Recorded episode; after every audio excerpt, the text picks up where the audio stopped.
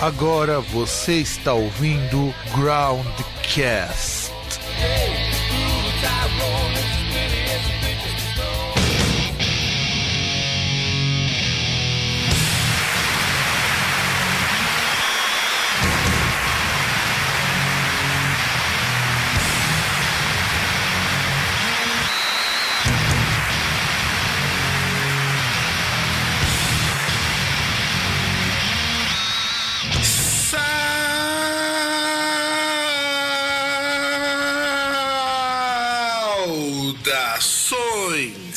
amigos e amigas do meu, do seu, do nosso programa Groundcast. Estamos com mais uma edição diretamente aqui em Santo André. Eu, Fábio, seu host querido, amado e não odiado. E do outro lado, aquele que deu o primeiro cigarrinho de maconha pro primeiro hippie, o senhor César. Salve! Não, nu- nunca faria isso. Até porque minha, minha droga de escolha é álcool. Então não daria cigarrinho de artista pra ninguém.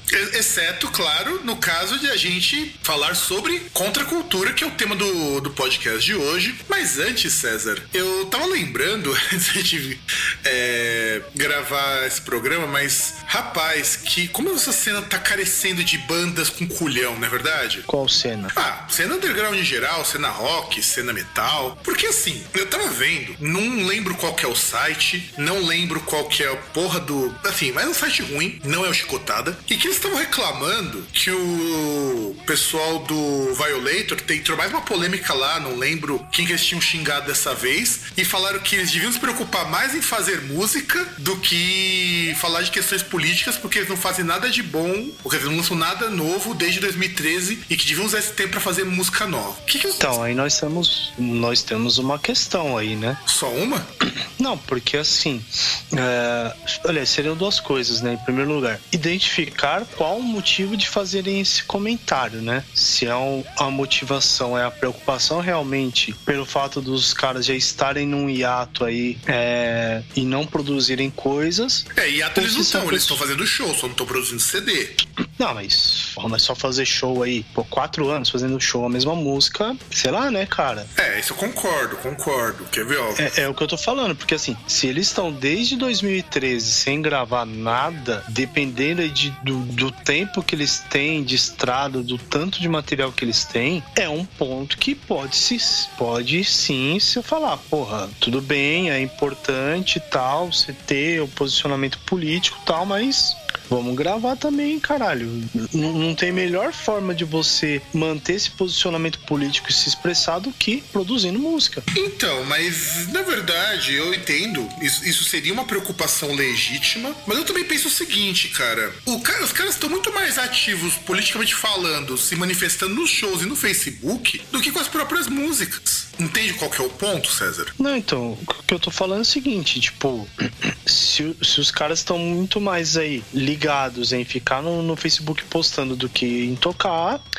mas é, mas é uma coisa, porque ah, muitas vezes, mesmo com um ponto legítimo, mesmo com algo que faz sentido, depende também a motivação de quem tá criticando. Ah, não, sim, é, que é o que você disse antes, e é uma coisa que eu particularmente concordo. Pelo tom, deixa eu ver se eu acho o texto pra poder comentar. Eu não vou dizer qual que é o site, porque eu achei. O tipo de comentário eu achei meio bosta, porque o que dá a entender? Pode ser que eu esteja muito enganado, pode ser que eu esteja muito.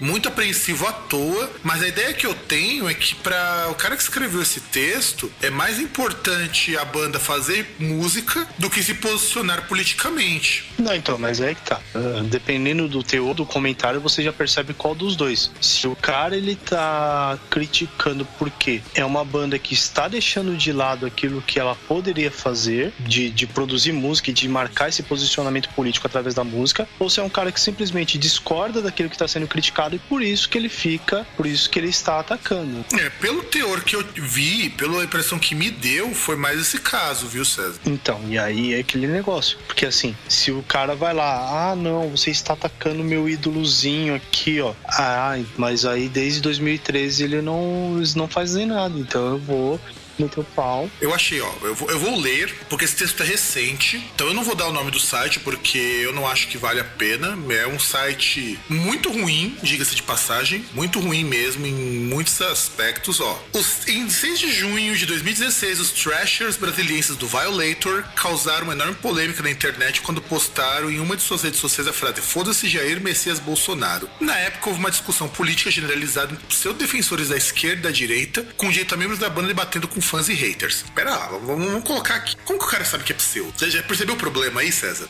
É que deu uma cortada aqui. Ouvi tudo na íntegra. Quer ver? Eu, eu vou te passar o texto para você poder acompanhar enquanto eu falo. Dá uma, Mais fácil. Dá uma olhada aí, que você acompanha. Então a primeira coisa que o cara coloca aqui no texto é que houve uma discussão política generalizada entre pseudos defensores da esquerda e da direita. Opa, pera lá. Você tá querendo dizer que todo mundo que tava ali foi generalizou coisas que não são tão generalizáveis assim? Porra, ah, meu. Tudo bem, houve um monte de bosta dito dos dois lados? Concordo que houve, mas não foi generalizado. Eu já, já deixo bem claro que quem apoia o Bolsonaro tem uma agenda política já muito bem definida. E aí, ele prossegue, ó. Você conseguiu abrir o texto, César? Ainda não, pronto. Agora abriu, né? Então, agora olha, olha, como ele continua. Pois bem, eis que na noite passada, 17 de abril, o quarteto resolveu causar nova polêmica, desta vez usando uma foto do vocalista King Diamond segurando a cabeça do Michel Temer e do Eduardo Cunha com a seguinte legenda: Um ano da farsa hoje foi golpe, bichos. Acompanhando até aí? Uhum. Agora, a, a, a, torrente de chorume em forma de escrita, porque se fosse o que você falou mesmo, César, eu, eu daria todo o apoio pro pessoal desse site. E, inclusive, o pessoal até no comentário deu uma, uma crítica nesse tom meio dúbio, meio, meio por cima, meio isentão, sabe? Ele vai dizer assim, ó. Nós, do, e aí é o site que se refere aí, aceitamos, acreditamos na liberdade de expressão e concordamos que a banda pode se posicionar de maneira que quiser. Porém, fica a pergunta: está correto utilizar a imagem de um músico de outra nacionalidade que nem deve ter conhecimento sobre política brasileira? E se tiver, provavelmente não deve se importar nem um pouco? Depende. Nesse caso, não tem problema nenhum. É, não tem problema nenhum. A imagem dele é o de menos. Não, não, não, não, não, não. O que eu tô falando é o seguinte: só tem problema usar a imagem se for algo que o cara é totalmente contra, ou se for algo que uh, dê a entender a, a defesa ou a, o apoio a qualquer coisa que seja qualquer conduta criminosa. Por exemplo, se colocasse a foto do King Diamond com uma criança pelada, ah, aí teria problema. Se colocasse uma foto do King Diamond, por exemplo, hum, assim, como se ele estivesse no palco num comício, num comício, numa reunião do, do da KKK, aí teria problema. Bom, porque Dá. aí você chegar e falar: "Ah, não, mas pô, o cara é, o cara é contra, o cara não apoia a KKK, está falando isso?" Aí tudo bem. Se o cara apoiasse, aí não teria problema. Se o cara apoia também, aí seria até às vezes dependendo do cara, seria uma crítica justamente por isso, mas só teria problema se fosse nisso. Você coloca o cara numa imagem, numa num recorte que é algo totalmente contra aquilo que ele acredita ou aquilo que ele diz, ou que supostamente ou que pode ser algo assim, uh, dá a entender que ele apoia algo criminoso, algo do tipo se não for nesse caso, não, não tem nada de errado de colocar a imagem. No máximo que pode acontecer é o Kim Diamond falar: eu não quero ver uma imagem assim tirar, ponto. Sim, é, se chegar até ele, ele pode. Até o pessoal, os representantes da gravadora dele no Brasil, podem chegar mostrar para ele e falar, pô, ou tipo falar: olha, a gente tem orientação lá da, do staff da banda que você não pode ficar colocando a imagem do cara em, em questões assim, até porque ele mesmo não se envolve com isso. Ou não colocar a imagem dele, pegar por uso indevido, mas aí você proibiria meme, proibiria uma série de outras coisas. Não, não, mas aí seria uma manifestação dele. Isso, do artista ou de seus representantes. Tipo o que aconteceu lá com a página do Chapolin Sincero, que teve que ficar fora do ar um tempo até regularizar o negócio lá com a família do Bolanhos. Então, é, é isso, isso daí são os casos que eu considero ok. Mas isso de dizer que não pode usar porque ele não sabe, opa, pera lá, cara. Não é. Você, você tá usando a internet desde quando? Desde. Desde ontem. Desde, acho que a o pessoal não faz isso? Ah, meu, vai tomar no teu cu, pô. Não, não é isso. É que, na verdade, sim.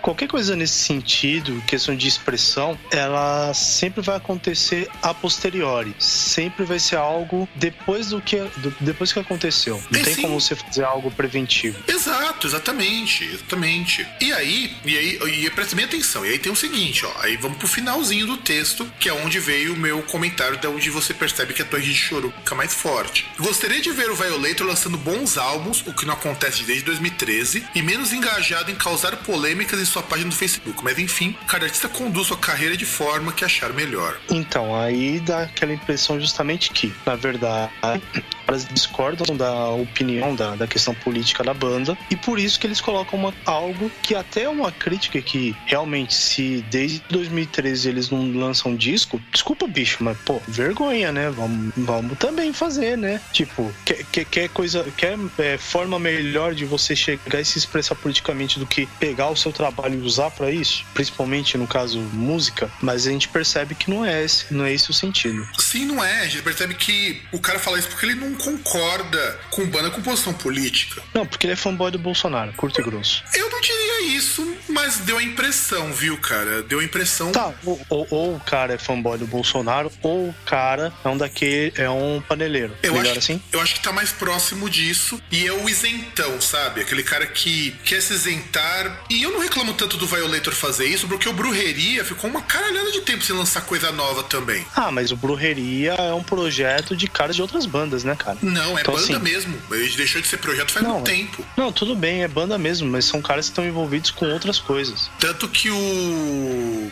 é, Tanto que o Fantasma, que é o vocalista e baixista da banda, que é o fundador, ele. Ele e o Juan Brujo, ele só, o Juan Brujo também só tem o, o Brujeria. Que o Brujeria é assim, é um projeto da qual ele convidam músicos de outras bandas. Então não é uma banda. Ele faz turnê, é frequente as turnês. Que foi quando o Juan Brujo, o Fantasma e o Azezino, que era do Fear Factory, que depois acabou ficando largando o Brujeria pra ficar só com o Fear Factory, eles vão convidando músico. Tanto que o, o Pocho Aslan, ele saiu em 2016. O último disco full deles antes era o Brujerismo de 2000. Nesse meio tempo eles só lançaram um single, mais ou menos o que o Violator fez nesse período também. O, Mas Viola- lançou. o Violator tem três singles que eles lançaram um em 2008, um em 2014 e outro em 2016. Ou não me Tá, desculpa. então, então eles lançaram dois singles depois desse último disco aí de Aliás, 2013. desculpa, o, Violator lançou um split em 2013 e o último disco que eles lançaram, que é uma compilação em vídeo, é o Kids Will The Kids Will Have Their Say Again, que é um split deles com o Dare. Então quer dizer, sem lançar coisa eles não ficaram, mas questão sem lançar disco, se, às vezes poderia ser uma crítica do tipo, vai, eles com uma banda menor,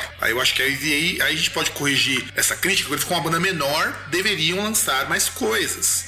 É, é aquele negócio, né? Por exemplo, mal comparando. é, o, o Black Sabbath, num espaço lá de dois, três anos, lançou quase quatro discos, tipo, no começo da carreira. Que é o que você tem que fazer quando você tá no começo da carreira, é, é gravar, gravar, gravar, porque é, não tem como você sair, cair na estrada e fazer um show com um disco só. Sim, ou, não, ou com um split, concordo. né? né? Realmente, o, o, o cara, é assim, o, o momento que ele tem de produzir mesmo é no começo. E até é aquele negócio, né? Que é, vai lá, você produz o primeiro disco, aí você vai lá, você pega, vê a recepção, você vai vendo mais ou menos como é que é, quem é que tá comprando aí esse negócio, tipo, comprando a ideia, quem é que tá curtindo o som, eh, você vê o, o, o que você acertou, o que você errou no disco, conserta e faz um segundo, pega às vezes uma ideia que você não desenvolveu no primeiro, coloca lá, eh, dá uma lapidada melhor, lança o segundo, aí vai lá no segundo, você já vai medindo o, o- o pessoal aqui que minha base de fã é assim mesmo, você já consegue ir traçando um perfil e tal, já vai vendo aquilo que funciona ao vivo, aquilo que não funciona, aí vai já vai pro terceiro disco, tal, e, e assim vai. Mas assim, o- a hora de produzir é no começo. Agora não dá pra,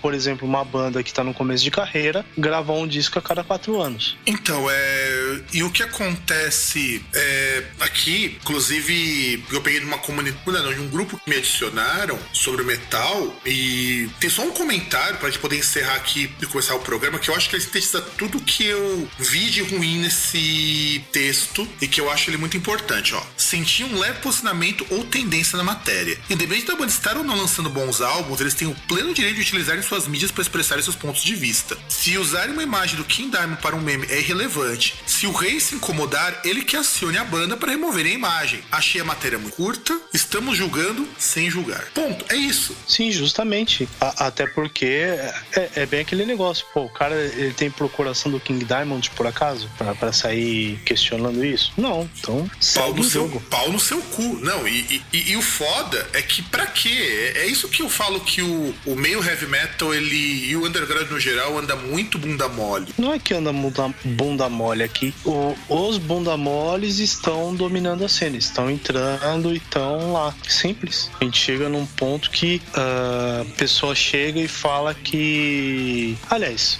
só uma coisa: você chega num certo ponto que você ouve é, pessoas questionando e achando que tem alguma lógica de dizer que existe algo como anarcocapitalismo, então você percebe que o mundo tá meio errado. Exatamente, exatamente, exatamente. Tá super errado. E Violator, vocês podem continuar zoando com o Bolsonete, com o político de, de direita, que a, aqui pelo menos o host aprova. O, o, o co-host, convidado, não sei o que, também aprova essa atitude bela e moral. Ah, sim, pra mim não tem problema nenhum, cara. Pode fazer o que ele quiser. Até porque pelo menos assim a gente dá uma separada entre quem realmente tá nessa por questão de achar que ouvir heavy metal é status, ou quem tá nessa porque entende alguma coisa do que algumas bandas têm a dizer. E nós temos muito a dizer sobre isso porque o começo desse programa tá muito parecido com o que nós vamos falar ao longo sobre contracultura. Então se prepare, já abra uma cerveja, relaxa, porque o programa vai ficar do caralho.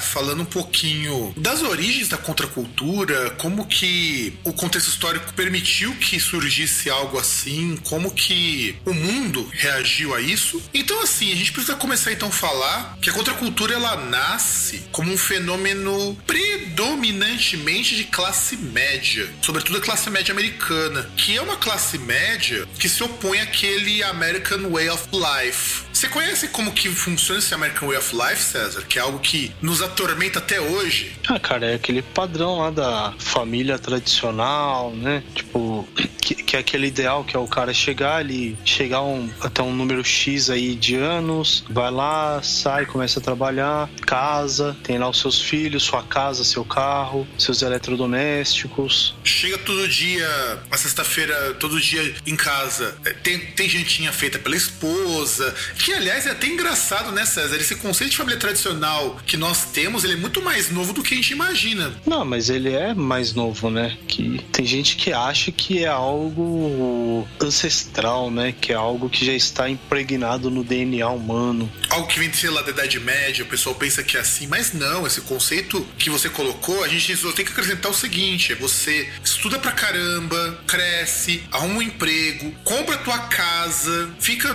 um emprego de 8 horas por dia, compra tudo quanto é coisa que você puder comprar porque afinal de contas, você vive uma família feliz, você compra felicidade. E esse modelo ele surge na década de 30, quando a economia americana tá na merda, tá numa recessão fodida. Assim, a recessão tão fodida que, se eu não estou enganado, pode ser que eu esteja falando bobagem. Se você ouvinte quiser dizer, Fábio, você está falando bobagem, comente aqui embaixo. Que era uma época onde 60% da força de trabalho ativa encontrava-se desempregada. E nesse meio termo, chega um cara chamado Maynard Keynes, que ele desenvolve uma ferramenta política muito interessante e, de certo modo, também para servir como alternativa ao socialismo que estava acontecendo na Rússia, que é o seguinte, ó, não vamos dividir meio de produção com ninguém nem nada, vamos melhorar as condições de vida das pessoas. Como que a gente faz isso? Ah, vamos fortalecer sindicato, vamos criar direitos trabalhistas, vamos financiar obra pública, vamos reduzir jornada de trabalho, embora ele nunca tenha conseguido isso de fato, porque o propósito do Keynes era reduzir a jornada de trabalho sem redução de salário, estimular que as pessoas consumam e comprem coisas nas indústrias do país para poder girar a economia. Então o Keynes ele criou o que nós chamamos hoje de estado de bem-estar social. O Estado garante condições mínimas de vida e dignidade para todas as pessoas dos Estados Unidos, ou a maioria, conseguissem atingir. Então você começa a ter um crescimento muito alto da economia americana, que culmina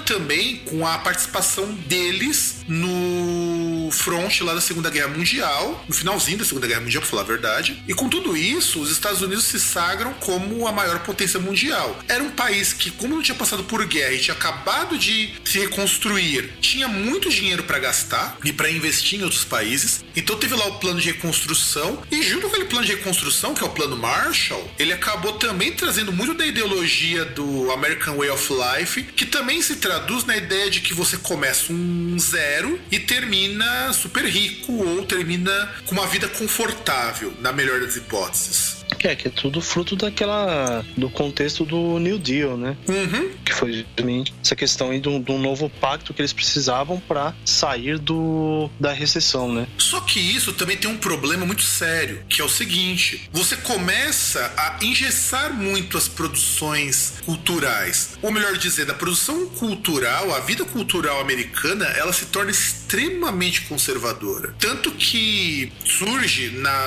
na Europa e nos Estados Unidos todo, muito da música country faz sucesso, porque é a música mais, vamos dizer assim, mais conservadora. Você começa a ter um problema socioeconômico muito forte com relação aos negros, porque, embora já tivesse acabado a escravidão, ainda existiam estados que tinham escravos, sobretudo que eram os estados do sul. Inclusive, você tem aquela polêmica lá do estado do Colorado, que tem aquela bandeira dos confederados, que era um pessoal que tinha um cunho bastante racista. Você tem também a criação da Ku Klux Klan nessa época, pós da guerra, que ela tinha muita força ainda na década de 60. Então, o cenário cultural americano estava ficando extremamente conservador, na qual todas as formas de arte eram formas muito tradicionais e não se permitia nenhum tipo de mistura. É, é, que na verdade não é nem questão que estava ficando, né? É que continuava, porque a, a escravidão já, já tinha sido abolida, mas ainda havia a segregação, né? Tanto que na década de 60 e tal, que surgiram os movimentos pró-direitos civis,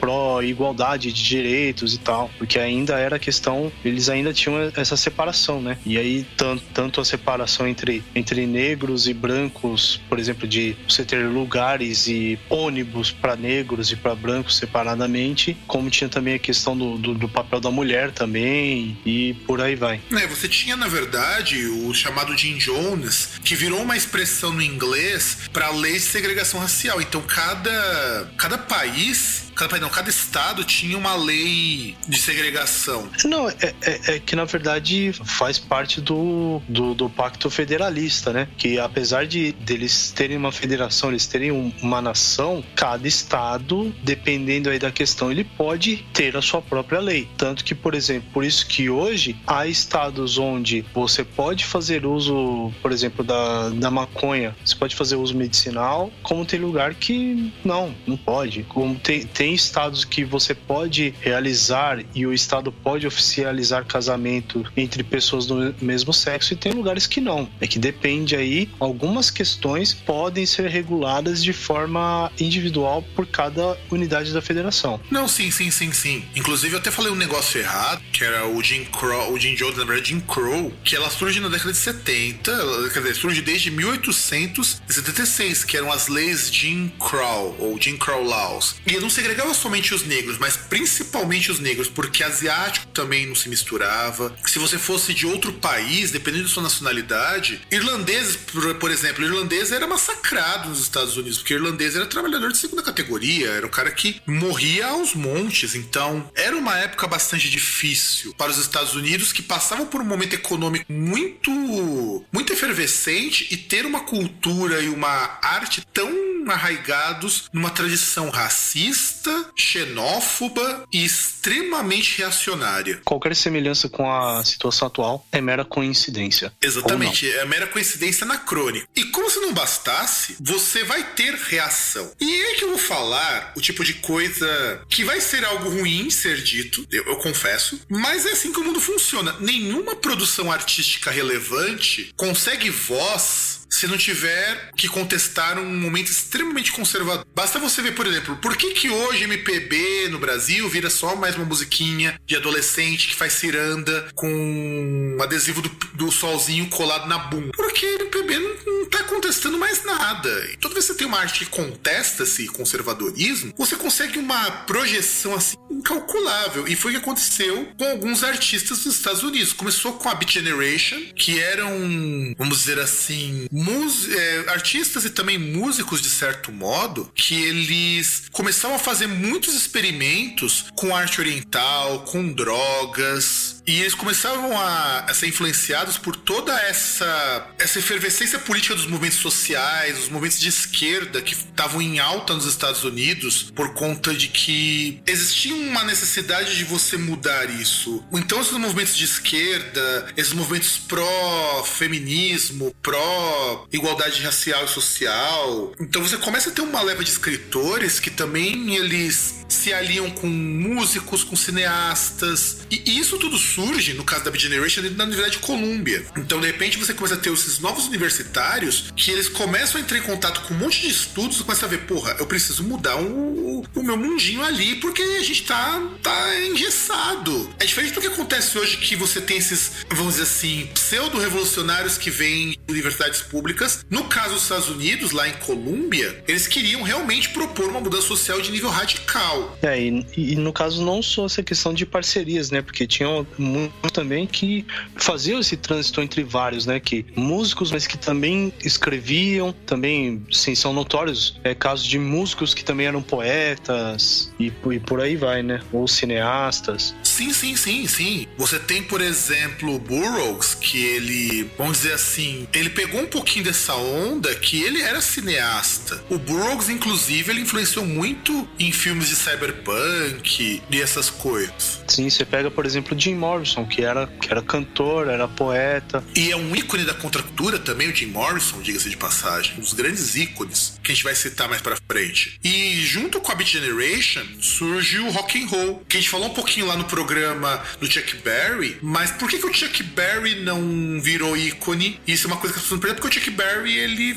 deu um, um miasher e acabou sendo substituído por outro cara que ele foi culturalmente mais relevante, que é o Elvis. O Elvis Presley, ele trazia todo o conjunto que era necessário para você ferver a cabeça da galerinha dos anos 60, que era um homem jovem, um homem muito bonito pra época, e até hoje, o jeito. Então você pega os filmes que ele atuava, ele era um, um cara muito bem apessoado do ponto de vista estético, e como você colocou, fazer mais de uma coisa, ele era cantor e ao mesmo tempo também era ator, então isso ajudava pra caralho ele a divulgar os trabalhos dele. Ele era dançarino, sabia dançar muito bem, e fazia coisas que mostravam para os jovens que existia um mundo mais plural, um que talvez permitisse que eles não precisassem ser o cara que nascesse, estudasse, crescesse, pegasse um emprego de 8 horas por dia, tivesse uma família, aquela coisa toda que a gente já falou no começo do programa. Apesar dele ser bem assim, ter uma questão bem conserva, né? Sim, ele não era, né, cara? É, é foda que a gente, assim, pro nosso padrão aqui no Brasil, que é conservador e não conservador, o Elvis era um puta de um reaça. Não, não, não, não, não digo pelo padrão, porque, por exemplo, um dos grandes marcos, assim, grandes ícones, é, é, é que o Elvis também ele é, assim, uma década anterior, né? Tipo, finzinho da década de 50 para 60. Mas, por exemplo, uh, um, um, dos grandes marcos que você pega de todos esses movimentos contraculturais era a questão do, da reação e, e de ser contrário às intervenções dos Estados Unidos em outros países. Intervenções, leia-se guerra, o belicismo dos Estados Unidos. E o Elvis não, o Elvis ele ia lá com o uniforme do exército para cantar para as tropas. Então ele apoiava esse tipo de coisa. É, é, na verdade eu ia tocar nesse assunto no bloco posterior, que é pra falar, inclusive, por como que surgiu o movimento hippie, mas já que você adiantou isso, o que acontecia muito nessa coisa da contracultura é que você não tinha necessariamente uma ideologia seguida à risca por esses artistas. Tanto que você tem o caso do Elvis, e não é só por causa que ele foi servir na guerra, ele serviu na guerra durante um tempo também. Ele tem um uniforme dele de soldado que nisso alavancou a carreira dele entre o pessoal mais conservador de maneira brilhante. Mas ele tinha um modo de agir que é extremamente anticonservador. Embora ele fosse um cara muito conservador,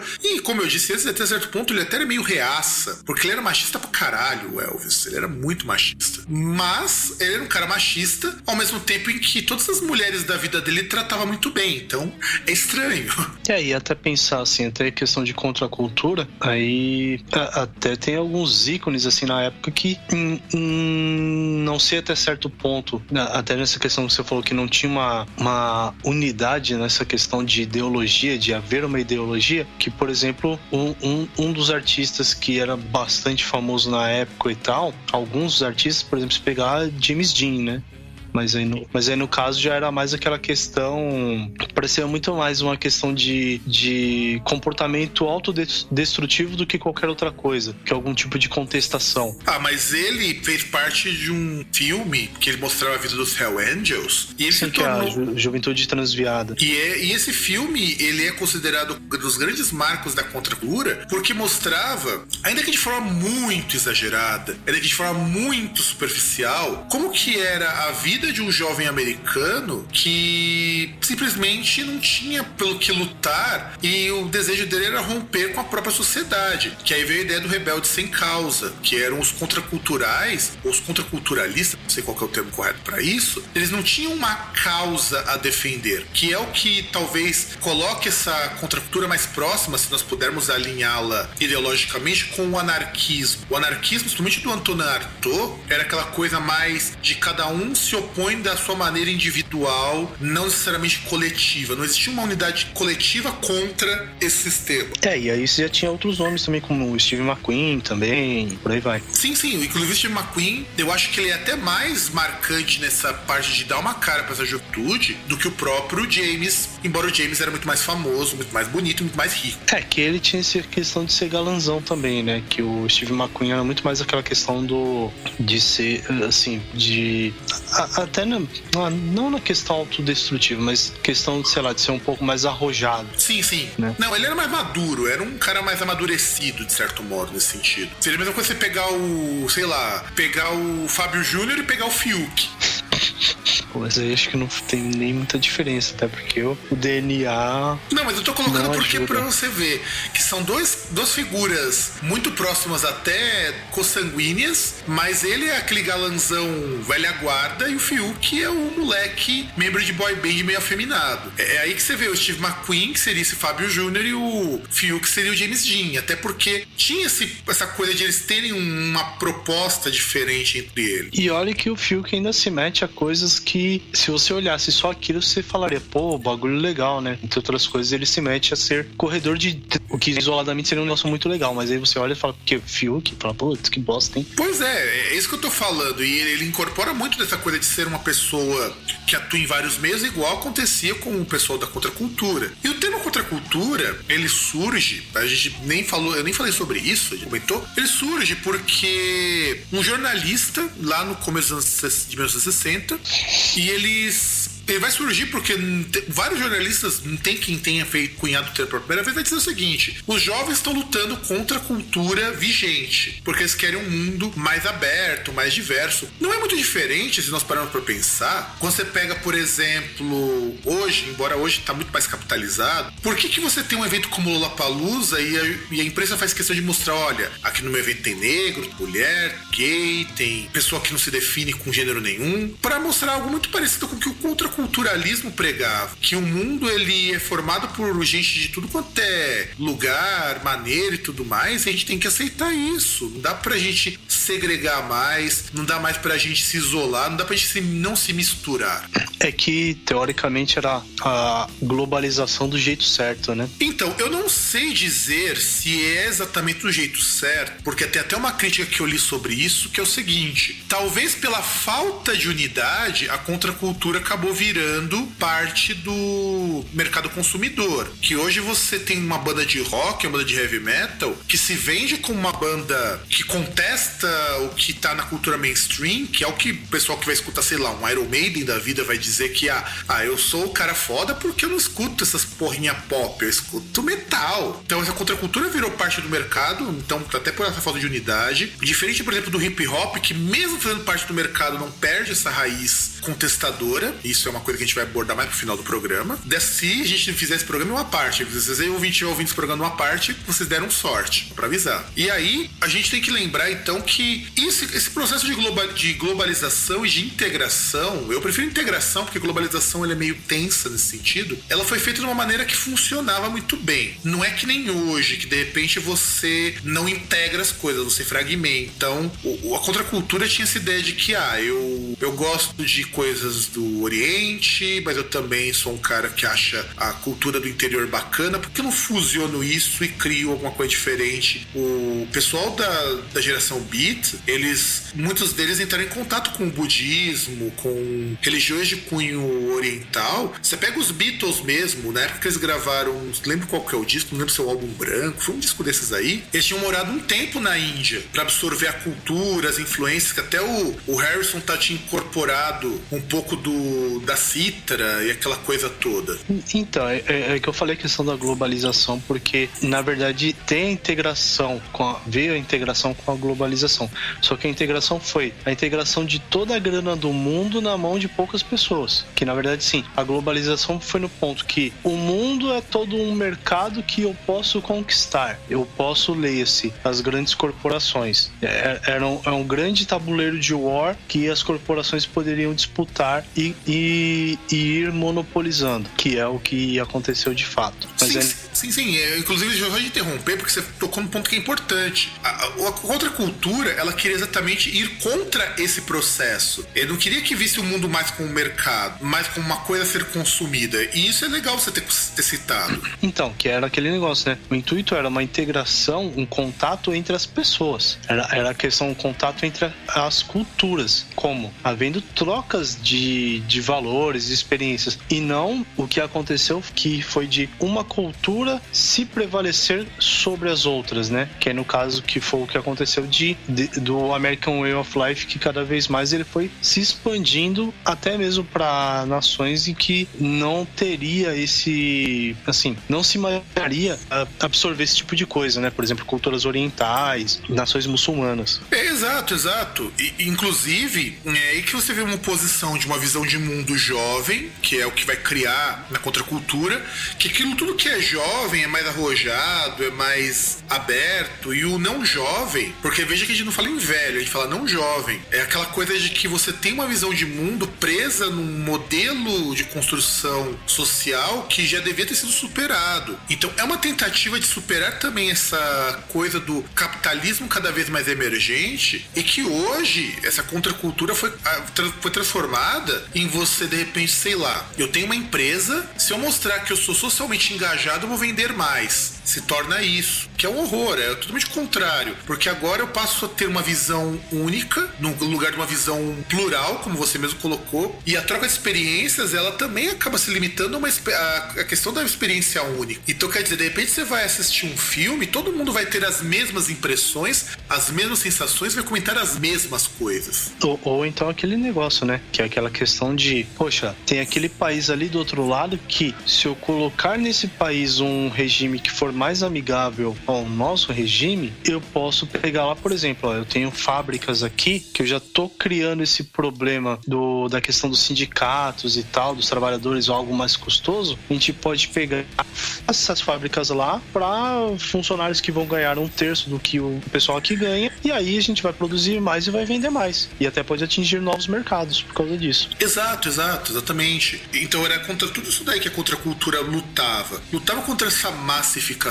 Tanto que a contracultura ela surge como uma reação inicialmente acadêmica, depois ela assume um status não acadêmico, de uma forma que eu considero muito mais interessante do que o que vem acontecendo hoje, porque hoje, de repente, a produção cultural vinda dos acadêmicos, ela só serve para quem tem um conhecimento mínimo. É que nem que de repente eu escutar uma música de um grupo de progressivo, que o progressivo é parte do movimento da contracultura também, de certo modo, e de repente eu precisar ter PhD em música ou ter doutorado em composição e ritmo para poder absorver tudo aquilo que eles colocam. Isso é um horror. Ou não, né? Tem aquela questão do, da produção de algo, assim, de, de conteúdo que, hum, na verdade, ele não contesta nada, né? Ele simplesmente, por mais que haja esse rótulo na, nos integrantes e tal, de algo que contesta, coisa do tipo, simplesmente vai. foca-se naquele ponto de, de pautas marginais, né? Sim, sim, sim, sim. E eu só vou citar o nome antes da gente chamar o intervalo. Então, professor, já vai preparando o gatilho pra gente mudar, porque tem um nome que se eu vou a gente colocar aqui que nós falamos abertamente desse nome quase que incessantemente, que é um cara chamado. É, a gente nunca foi. A gente nunca Raimundo. Nonato. Não, não, não. Não é Raimundo Nonato. É o nome, é o nome, por favor, ouvinte, aumente o volume, se você não tiver no máximo, que eu vou falar bem no teu ouvidinho quem que é esse cidadão, que é o senhor Dave Mustaine. Você ouviu, César? Então, eu vou repetir, vou repetir mais uma vez para ser mais enfático, para a gente ter certeza que todos os ouvintes vão escutar. É um cara chamado Dave Mustaine. Certo? Então, pode virar o bloco.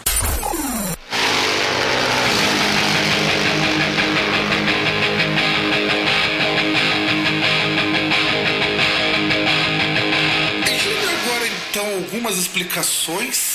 Nossa, já deu agora algumas explicações. Ficou feio, viu? Caralho, feio demais. Nós explicamos um pouquinho sobre como surgiu o conceito de contracultura, só que a gente também precisa colocar um outro conceito, porque afinal de contas nós estamos fazendo um programa conceitual. Olha, olha que coisa mais, mais brega. Aliás, tem coisa mais brega que arte conceitual, César? O quê? Romero Brito. É, verdade, verdade. Mas é porque o Romero Brito, ele é o conceito de brega. Se você procurar assim, brega, vai ter uma foto do Romero Brito lá no verbete. Romero Brito é um Amado Batista das artes plásticas. Ah, bem, bem, bem lembrado. Bem lembrado. A diferença é que o Amado Batista ainda dá pra escutar. O Romero Brito não. Até porque os quadros não falam. Ainda. Ainda, é verdade. Um dia ele vai fazer uma arte 3D, vai colocar uns sons, vai ficar, vai ficar lindo e maravilhoso. Sim, você vai ter uma, uma ala sensorial. É. Ou extrasensorial, talvez, né? É verdade. Talvez eles te deem uma, uma pinguinha mistura, feita com água do volume morto, aí você vai ter uma, uma experiência transcendental, inclusive, porque você vai morrer depois. Não, não, não. Eu digo extrasensorial porque assim, você vai chegar, por exemplo, em alguma instalação em algum lugar da vida que, por exemplo, as paredes pintadas assim, você vai entrar numa sala, as paredes pintadas pelo Romero Brito, aquele som de fundo aí, aí Do Amado Batista, já não sei o provavelmente. que, que vai ter possível. Pra combinar, porque, E porque afinal de contas vai ser com desenhos do Romero Brito, sonorização e sonoplastia pelo Amado Batista e narração do Galvão Bueno. Não, mas aí não dá. Se tiver o som, não tem a narração. E, ou melhor, né? Aproveitando aí, nós estamos na época da realidade virtual, do VR, né? Na verdade, não precisa nem a instalação estar pintada, né? Você coloca um óculos de realidade virtual, você entra numa sala com fone de ouvido também para você poder ouvir aí a, o, o som de fundo aí, o que vai ser escolhido. Você olhar, você ter as obras do Romero Brito e você ter alguns dispositivos, algumas coisas para pegar essa parte do tato. Tipo, sei lá, uh, um monte de pelúcia na parede, sabe? Uma piroca de borracha, né? Pode ser também, não. Nada impede. Nada impede, uma piroca de borracha, aí você vai ver, na verdade, a pessoa tá pegando aquele, puxa, mas é cabeçudo. Fala, não, não, não, Ou não, ou não, né? Você vê pintado um unicórnio assim, e aí você vê lá, tipo, um, o- na instalação, você vai ter um carpete colado na, na parede, e aí você vai ter esse, esse consolo assim onde estaria o chifre. E você vai tateando e você, nossa, olha o chifre do unicórnio. Que Mas legal. Tá, mas tabeladinho na ponta, o que, que é isso? É, pode ter também, né? Aí sai um arco-íris assim. Aí, aí- aí- aí- a experiência vai ter até cheiro. Também, né? Porque é pra ser extrasensorial. É pra ser aí, no caso, 4D. Daria pra, pra chamar de 4D? Já dá pra chamar de quatro, quatro dedos, Não, acho né? que, acho, que- acho que 5D, né? Porque você já tem as três dimensões na, na questão da visão mesmo, né? Você pode ver um negócio tridimensional, você tem lá o som e, e você tem essa reação, assim. Tipo, você tem o, o, o tato, você tem o, o olfato, paladar também, né? Vai que o cara tá de boca aberta e... Não, vai que na verdade ele ele vê um sorvete. Bem, também porque, porque assim, uma das coisas que pode ser legal é que a obra ela pode ser mutante, por exemplo. Duas pessoas na, na mesma instalação, eh, elas podem ver ilustrações diferentes. Sim, é por ser personalizável, né? Não personalizável, mas assim, eh, já são coisas pré-definidas. Mas, por exemplo, se você tem três pessoas lá na instalação, essas três vão ter cada uma uma versão diferente do que aquela instalação, entendeu? É, uma vê um unicórnio, outra vê um sorvete de flocos e a terceira vê um, um cachorro quente flutuando em cima de uma poça de água suja. Então, é melhor a gente não dar ideia, porque vai que o Romero Brito ouve isso, ele rouba a nossa ideia e a gente não ganhou um puto ainda. Exatamente. Ou a gente ganha o consolo de borracha com narração do Amado Batista. É, Eu prefiro não ganhar nada. Já pensou, cara? O consolo, você, da, hora, da hora que você pega esse consolo, ele tá cantando algum sucesso do cara, meu. Cara, então, eu aceito com uma condição. Ah, você ainda aceita? Poxa, Não, você, calma, você- calma, você realmente calma, tá corajoso. Calma, calma, eu aceito com uma condição. Qual? Eu quero que isso seja me entregue pessoalmente num evento pelo Romero Brito e pelo Dória. Qual evento seria? Pode ser qualquer Não, não, evento, não. César. Num evento, num evento. Sim. Um evento Vai próprio pra isso? Isso, um evento próprio pra isso, com a presença do Romero Brito e o Dória entregando isso pra mim. E, e, e, e eu diria mais, pode ser um consolo dourado da por cima. Caralhos. Porque eu- o que, que eu vou fazer quando eu receber esse negócio? Em primeiro lugar, eu vou levantar como se fosse um troféu, assim tal. E depois eu vou falar assim: agora eu vou fazer aquilo que eu sempre quis na vida. Eu vou pegar vocês dois e vou dar uma surra de pau mole. Mas e se for dourado, não vai estar mole, cara. Provavelmente vai ser de metal se for dourado. Cara, é pintado de dourado, porra. Pega um spray ali e picha. Não precisa ser de, de ferro, não precisa ser metálico. Não Mas seria, uma, mas seria uma boa ideia. O, Mas, o gancho da surra de pau mole, entendeu?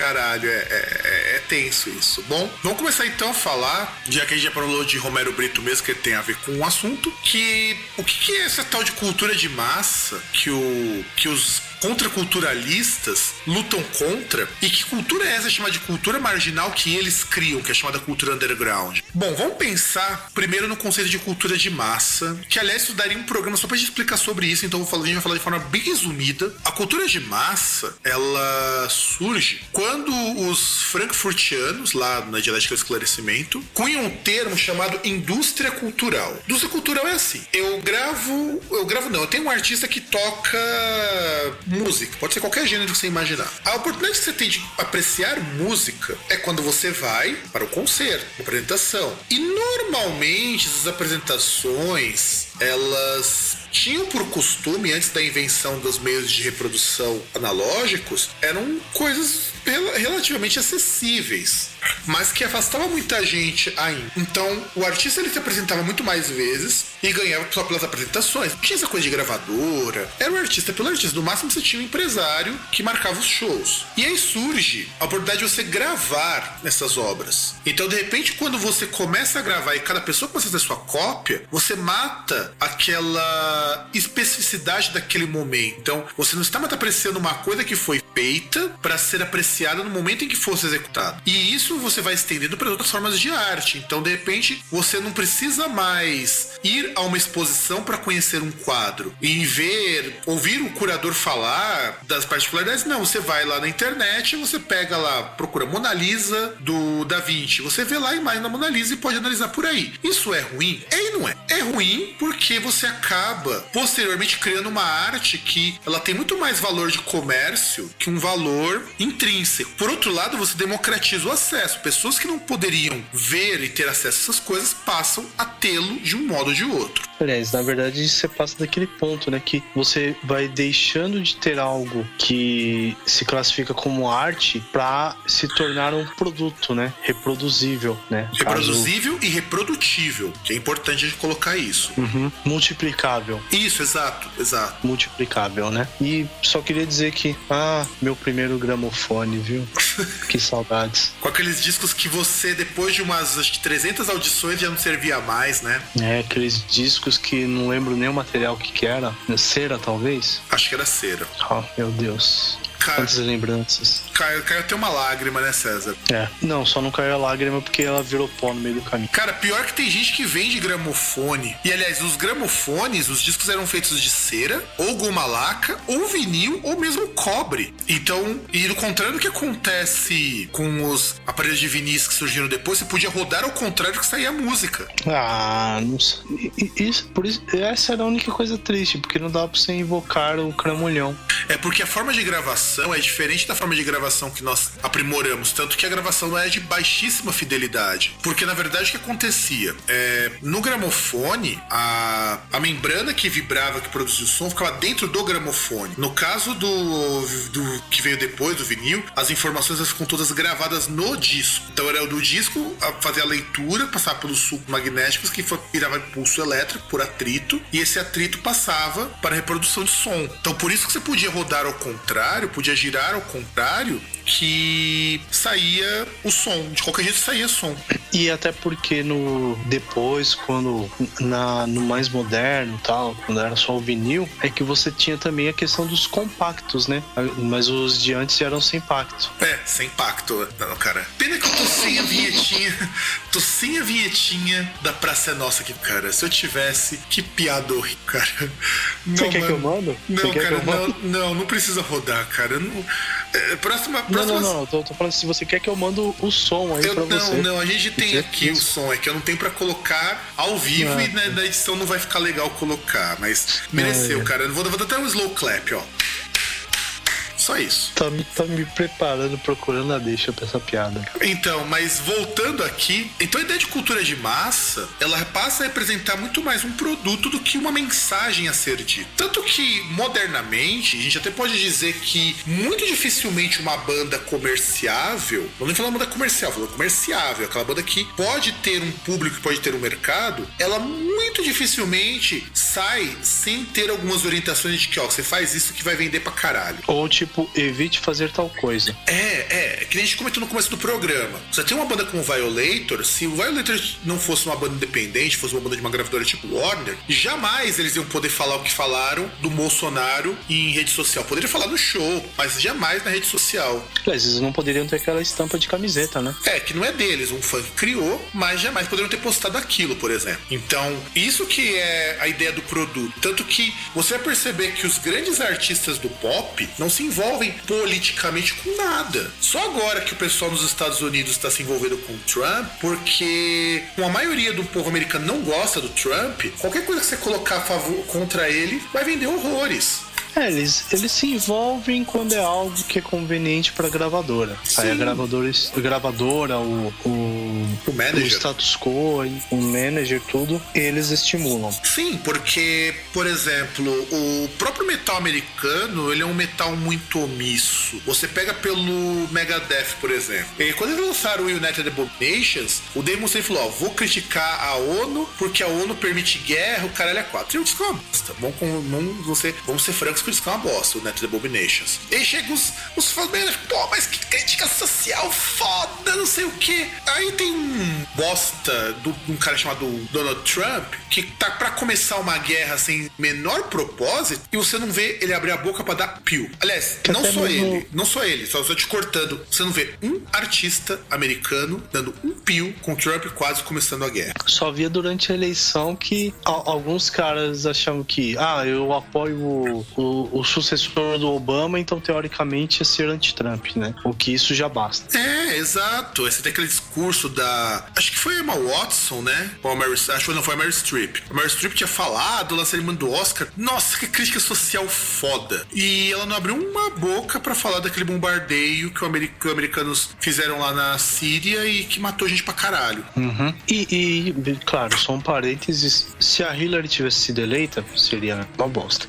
Sim, seria. Mas era o tipo de coisa que eu, você, um monte de amigos nossos, sempre falou que o Trump ele ainda era menos pior nesse sentido, porque ele não era declaradamente pró-guerra. Mas ele já descumpriu isso quando começou a parecer interessante para eles atacar ali. É, é que na verdade até vai mais ou menos uma fala, aproveitando que a gente já tá um pouco no off, mais ou menos uma sala do uma fala do Ciro Gomes que aparece como presidenciável do PDT, né? Que ele prefere um cara como Bolsonaro, que pelo menos é um cara que é sincero naquilo que fala, você sabe o que ele fala, do que alguém dissimulado como Dória. Sim, sim, e, e nisso eu, isso eu concordo plenamente. Eu concordo plenamente. Tanto que você não vê nenhum artista americano batendo de frente contra esse establishment, essa massificação anti-Trump. Não que você precise ser a favor dele para criticar essa massificação, mas você não vê esse, esse gasto de energia tão grande para criticar, por exemplo, as medidas anti-imigração que ele está colocando. Muito pelo contrário, as empresas estão capitalizando cada vez mais, porque agora Starbucks virou a queridinha do americano porque vão empregar 10 mil imigrantes. É uma ação legal, não vou dizer que não é legal, é legal pra caralho você empregar 10 mil pessoas que poderiam estar tá roubando e passando fome. Mas eu sei que você está fazendo isso não porque você tem esse altruísmo, você está fazendo isso porque de repente, quando o cara souber que você é uma empresa que é amiga de refugiado, você vai vender muito mais, porque aí o americano vai com consumir aquele café, sentir aquele gostinho de café aguado e falar, porra, eu tô ajudando o imigrante a pagar o aluguel. E porque tecnicamente, como é um cara que tá meio assim, possivelmente ele vai estar em condições amplamente desfavoráveis de emprego, né? Sim. Então, direitos ele vai ter quase nenhum, né? E, e, e aliás, é, eu, eu, nem diria essa questão do, dos caras questionarem a questão da imigração, mas é, eu traçaria o paralelo que é mais ou menos assim. É, você não vê tantas manifestações veementes é, por conta das ações do Trump, como você via, por exemplo, manifestações quando ocorreram os atentados em Paris. Sim, exato, exato, exatamente. Nem do atentado recente que deu, teve muito mais, muito mais burburinho do que você está vendo com a questão da Síria, que é muito mais grave. E é isso que o, a contracultura, ela sempre tentou lutar contra. Esse tipo de establishment que artistas, celebridades, produções artísticas como um todo, que forçavam. Então, quando você massifica, você permite por exemplo, que uma cantora como a Beyoncé venda feminismo para os movimentos sociais. E a contracultura jamais permitiria isso. Tanto que é nesse período da contracultura, por exemplo, que vai surgir o Partido dos Panteras Negras, que é um partido com uma atuação social fodida. Aliás, a contracultura, ela se alia aos movimentos sociais porque eles têm o mesmo objetivo, que é derrubar a cultura vigente. Eles... Que é atacar o status quo. E sim, atacar o status quo. Eu gosto muito do termo establishment, que é um termo que simplifica muito isso. Establishment quer dizer o seguinte: aquilo que já está estabelecido é dado como certo. Porque o status quo nem sempre é uma coisa ruim se você está num estado ótimo, por assim dizer. A ideia do status quo num estado ótimo até seria aceitável, embora não tolerável. O problema do establishment é que isso é imposto. Então o American Way of Life era imposto. Era um padrão de vida que era muito irreal. Muitas famílias não conseguiam aquele padrão de vida e aquilo era frustrante para os jovens. Tanto que ela era eram considerados muito uma geração perdida, porque era uma geração que, ao mesmo tempo que você estava tendo um vigor econômico muito grande, você estava tendo uma desagregação do social em virtude dessas relações capitalistas que estava foda. E, e só pra gente poder complementar antes da gente prosseguir nessa seara, a gente tem que lembrar também que é o seguinte: toda cultura de massa ela transmite ideologia, sem exceção. Então, quando você está consumindo lá um filme americano, você está consumindo junto parte da ideologia americana. Não seria tão ruim ruim se você tivesse acesso a outras visões de mundo. Por exemplo, você raramente vê nos cinemas um, um filme europeu, um filme asiático. Você não vê. Você, o que você vê? Você vê filme de grandes produções americanas, no máximo britânicas, mas você não vê mais do que isso. Então você tem aquela questão de que na contracultura o contexto era muito parecido com o nosso hoje. Você tem uma dominância da cultura de massa americana, que é uma cultura extremamente consumista, extremamente individualista, extremamente desagregada da sociedade, porque a ideia de que Se você venceu na vida, você pode consumir, você tem uma casa, tem uma família, você é feliz, esse é o protótipo de felicidade que eles vendem, e isso te faz com que você assista e você consuma as coisas e você não as questione. A pessoa, por exemplo, vai escutar uma música pop e não vai questionar por que, que de repente uma artista pop precisa se valer de elementos de uma luta social para vender. O que, que ela tá fazendo de fato para ajudar essas pessoas que estão marginalizadas, além de tocar uma musiquinha que malemar fala dos problemas sociais? Que tipo de estímulo? ela, ela está gerando empregos do outro lado do mundo para crianças que estariam passando fome. Exato, crianças estariam passando fome e que deveriam estar estudando, mas não estudar é coisa de esquerdista, não é? É, estão lá trabalhando, sabe-se lá quantas horas por semana por um salário de fome. Não porque eles estão comendo, comendo porcaria, mas estão. Não, não, salário de fome eu digo, um salário que mal dá para sustentar. Então, assim,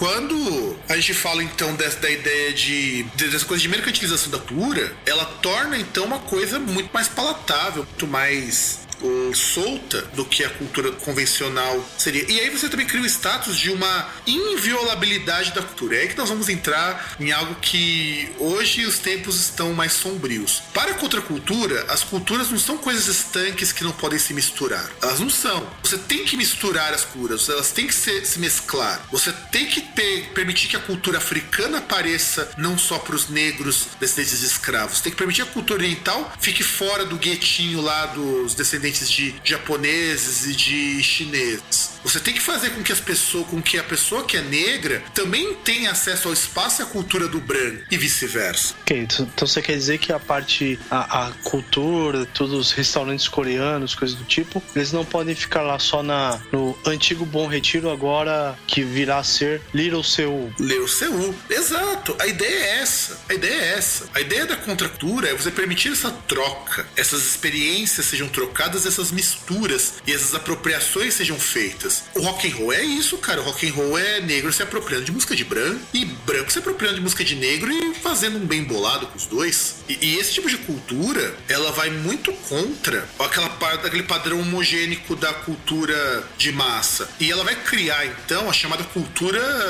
underground ou cultura marginal, que ela não é massificada porque você não está oferecendo para todo mundo e você começa a ter grupos que se reúnem para divulgar, para difundir esse tipo de cura. Então você começa a ter, por exemplo, os fãs de rock, o pessoal do rockabilly, os punks, os góticos em menor grau, os fãs de heavy metal, os fãs de cinema independente, o pessoal dos filmes B. Então essa cultura ela se começa a se formar a partir de uma marginalização de elementos que não seriam normalmente bem aceitos pela grande massa. E aí entra numa coisa que nós falamos há muitos programas atrás, da questão de que a qualidade desses, produções, desses construtos culturais, aumenta imensamente. Qualidade tecnicamente falando, né? Não só tecnicamente, em muitos aspectos ela melhora. Você tem uma qualidade melhor de mensagem, porque pelo menos você tem algo para dizer para pessoas. Você tem elementos filosóficos que passam a ser incorporados. Você pensa, por exemplo, pega um David Bowie. O David Bowie incorporava muito de filosofia, ainda que indiretamente nas suas criações sejam artísticas, do ponto de vista visual, seja na parte de atitude e tudo mais. É aquilo que, por exemplo, de repente eu posso falar de filosofia, eu posso contestar minha sociedade por meio da música, eu posso mostrar que a vida é sexo, drogas e rock and roll, que vira um lema dessa contracultura também. Inclusive, a gente tem que lembrar que o Woodstock, o grande festival de Woodstock, ele é o marco maior da contracultura. Embora os seus efeitos e resultados possam ser contestados e até mesmo discutidos, é indiscutível o fato de que Woodstock mudou muito a forma como a sociedade enxergava a juventude e as formas de arte que estavam surgindo. E o que, que você acha desse, desse momento que essa contracultura rompe com a cultura de massa? Ah, cara, é, é- é meio complexo falar, né? Porque não, não tem como fugir da, daquele negócio de observar tudo isso que eles propunham, ver o que aconteceu, os, os resultados, né? E fica aquela pontinha de tipo, porra, deu bosta. Onde foi que deu errado, né? Então, onde foi que eles erraram a mão? Ou melhor ainda, onde foi que que o mundo errou para ter transformado todas essas revoluções em mercadoria. Tanto que o termo hipster, ele originalmente era usado para aquele que era adepto da contracultura. Agora é justamente o oposto. É, na verdade o hipster, hoje a gente entende que o hipster ele tenta dar esse ar contracultural, só que é o cara que escuta banda de gravadora grande, banda indie que não é indie. Não, que na verdade ele dá aquele ar contracultural para algo que não, não é contracultural. É, exato. Sabe aquela coisa da padronização do diferente? Eu, sou diferentão, mas eu sou diferentão igual o outro diferentão do meu lado. E, e como se não bastasse, você também tem um problema que é o seguinte: você esquece que existe um aporte filosófico nessa contracultura original. Tanto que isso aproxima os artistas, os, os frequentadores da cena contracultural da própria filosofia do Nietzsche, do Marx, do, do Schopenhauer, de, até de mesmo de filósofos mais modernos. Você tem, por exemplo, uma falha da contracultura que é, por exemplo, assim: a contracultura ela era tanto contracultura de massa que por que, que surge o movimento hippie e por que, que surge essa ideia de protesto passivo? Porque a cultura americana é uma cultura extremamente belicosa, é a cultura que valoriza demais a questão da força, a questão do poder, ao ponto de que o americano ele valoriza muito o direito dele de ter arma em casa. E essas pessoas, elas viam que essa quantidade de, de belicosismo, por assim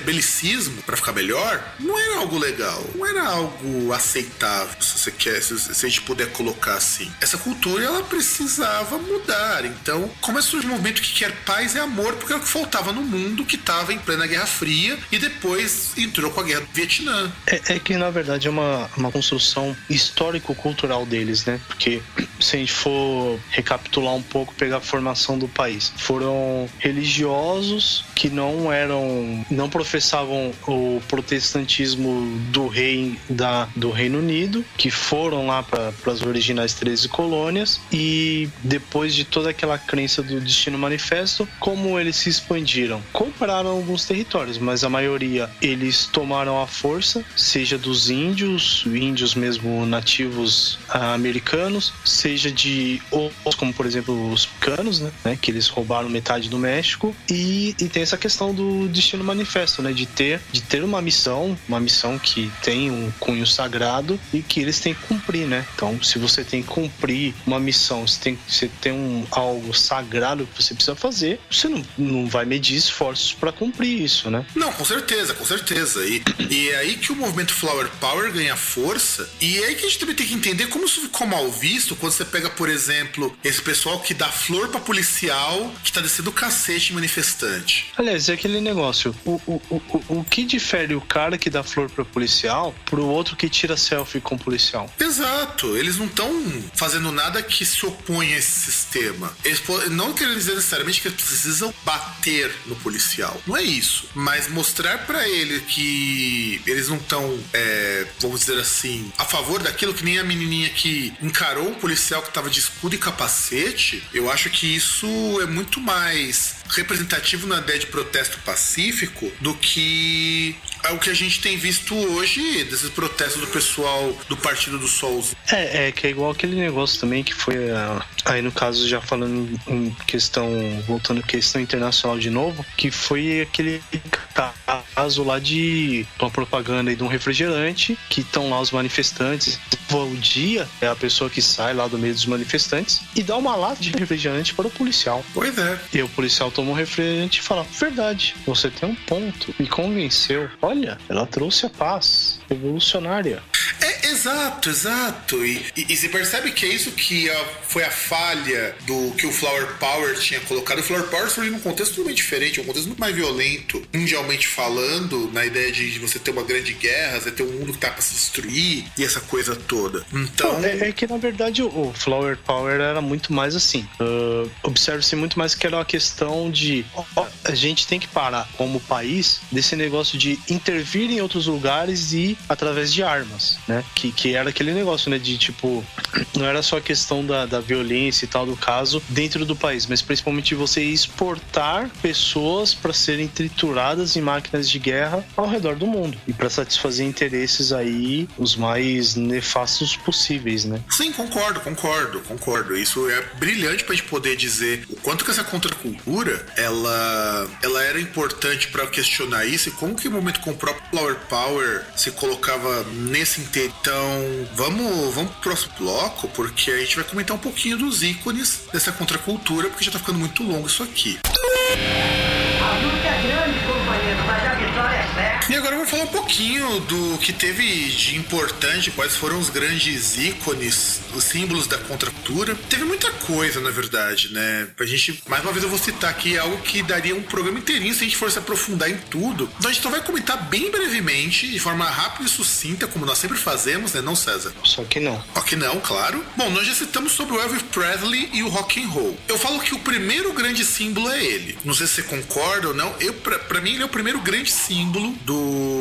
da, do- da questão da contracultura, do rock and roll contracultural. Além disso, como outro símbolo, nós temos o Allen Ginsberg, que ele é um dos grandes nomes citados pelo pessoal do Flower Power, que também nós citamos no bloco anterior, que é a ideia de, de trazer um mundo com mais paz, com menos guerra, menos intervenção ou nenhuma intervenção na política de outros países, e que até virou motivo de piada. Você lembra que tem o episódio do Pica-Pau que eles satirizam com o Flower Power?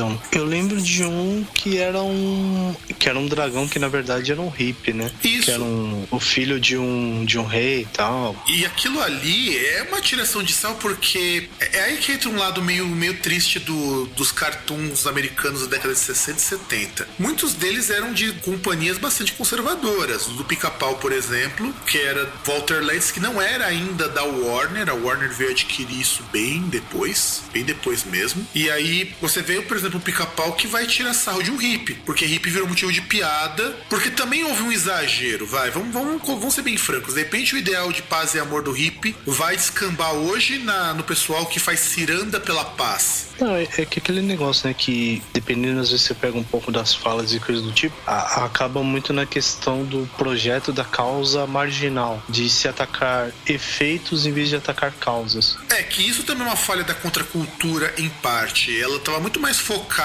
até pela falta de unidade, nos efeitos maléficos do que atacar uma causa. E até você falou na questão até do desenho do pica-pau, mas. E, e até outras coisas também, como por exemplo, índios também, muitas vezes apareciam lá retratados de forma não muito legal. Ah, sim, com certeza. Eu acho que o único desenho na época que tratou o índio de uma forma mais amena foi um outro desenho do Pernalonga, mas assim, ainda era muito raro, porque no geral o índio era visto como um cara muito atrasado, até mesmo nos- nas obras da Hanna-Barbera, aquela coisa toda. Então, os desenhos animados, eles, na época, eram uma forma de propaganda anti-contracultura. Os quadrinhos, não. Por outro lado, os quadrinhos, eles foram muito revolucionários nisso. A Mulher Maravilha, por exemplo, ela é um ícone contracultural fortíssimo. Ah, não sei, porque, pô, Mulher Maravilha, como pode? Uma mulher de, de maiô, um negócio tão sexualizado, uma mulher que não tem a axila peluda. É, pois é. perna é- raspada. É, é isso que, que é você ver como que o pessoal hoje come bosta. Mulher Maravilha é uma mulher solteira, é uma mulher que não depende de homem pra porra nenhuma e foi criada justamente pra- porque o criador simpatizava com o movimento feminista e falou: não, hoje eu só tenho um monte de macho vestido cueca por cima da calça, hipermusculoso. Deixa eu fazer uma mulher. Que inclusive as primeiras versões da Mulher Maravilha elas eram muito menos musculosas e muito mais esguias do que as versões mais recentes. As que surgiram na década de 80. Não, eu só queria falar uma coisa. Mulher Maravilha não faz sentido de calça porque ela era uma amazona. É, mas Superman também não faz sentido de cueca, então esse, esse- Não, isso. não, não, não, não, mas não, não, mas eu tô falando assim, questão de que assim, não dá pra reclamar dizer que é uma imagem sexualizada porque ela era uma amazona. Então não faz sentido você falar, ah, não, mas ela tinha que usar calça e jaqueta. Pô, E sendo que ela também usa, viu? O pior é isso. Ela também usa em determinados momentos, quando ela tá nos trajes civis, Que é isso que as Não, pessoas mas eu tô falando em ação. Então, mas em ação, cara,